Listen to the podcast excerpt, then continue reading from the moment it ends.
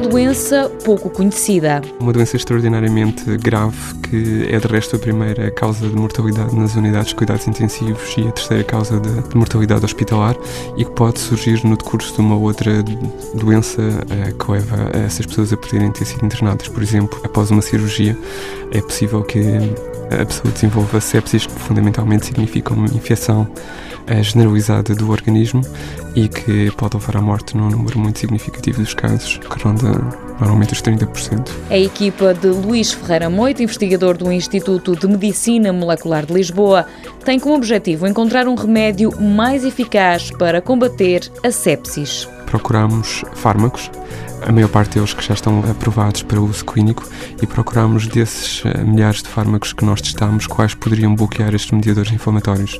E encontramos uma família de fármacos que se mostrou ser muito eficaz a bloquear um, estes mediadores e depois testámos num modelo animal de sepsis e verificámos que era extraordinariamente protetor e conseguimos proteger a generalidade dos ratinhos, ao contrário daqueles que não foram tratados, que morriam ao final de 48 horas. O tratamento ainda não está a ser aplicado nos humanos, mas é eficaz nos ratinhos. Uma esperança para os portadores da sepsis. Apesar das muitas tentativas e de ser uma das áreas de investigação muito ativa, não há nada de radicalmente novo e que tenha uma, uma eficácia uh, importante no tratamento desta doença. Portanto, se isto for verdade, é de facto uma coisa que pode ter uma importância muito grande. No total foram testados mais de mil fármacos aprovados para uso clínico e várias centenas que não foram aprovados.